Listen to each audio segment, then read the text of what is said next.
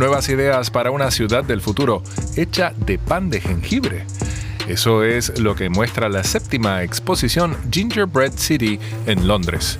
Más de 80 edificios de pan de jengibre con una temática común, la subida del nivel del mar como consecuencia del cambio climático.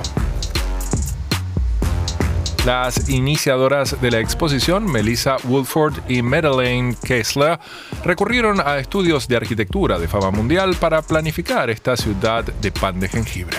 La idea de Gingerbread City es ayudar a que la gente se involucre más en la arquitectura y se entusiasme con la creatividad, la innovación y las ideas para luchar contra el cambio climático y otros grandes problemas mundiales de forma divertida y accesible.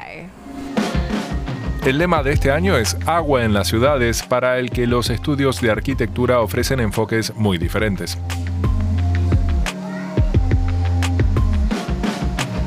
Zaha Hadid Architects presenta un museo resiliente que se adapta a los desafíos del cambio climático. Mientras que el joven equipo de arquitectos Foster and Partners construyó estas cúpulas para su proyecto Jemmy Jubilee. Creamos estas cúpulas geodésicas que establecen un entorno protegido ante la subida del nivel del mar y abordan la crisis climática a una escala en miniatura, haciendo que sea accesible y comprensible para las personas ajenas al mundo de la arquitectura. Pero, ¿en qué se diferencia la planificación de un edificio de pan de jengibre de la de uno de verdad? Para Foster and Partners, prácticamente nada. En su búsqueda de la solución perfecta, Olena Meleshko, Jennifer Son y Alex Pearson utilizaron animaciones por computadora y maquetas, aunque también sufrieron contratiempos.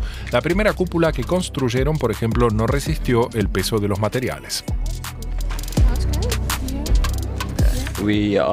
Trabajamos con la escala y la forma de la misma manera que en proyectos arquitectónicos reales. Y experimentamos con el material, que en este caso no es hormigón ni vidrio, sino pan de jengibre.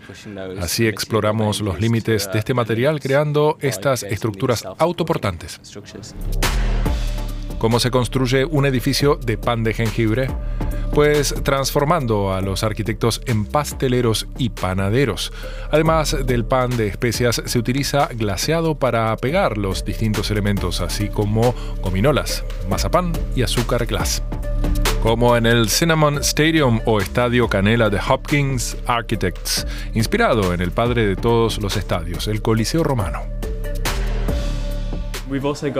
También tiene los arcos típicos de los coliseos, que también pueden ser utilizados como esclusas, una tecnología neerlandesa contra las inundaciones.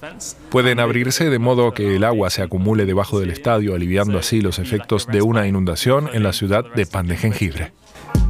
Desde la primera edición de Gingerbread City en 2016, más de 120.000 visitantes han quedado maravillados con sus mundos en miniatura de pan de jengibre.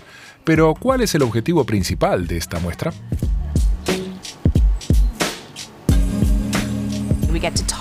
Nos permite hablar con la gente, especialmente con niños y familias, sobre la importancia de la arquitectura y por qué vale la pena interesarse por las construcciones de su entorno. Así pueden comprender cómo trabajan los arquitectos para enfrentar problemas como el cambio climático.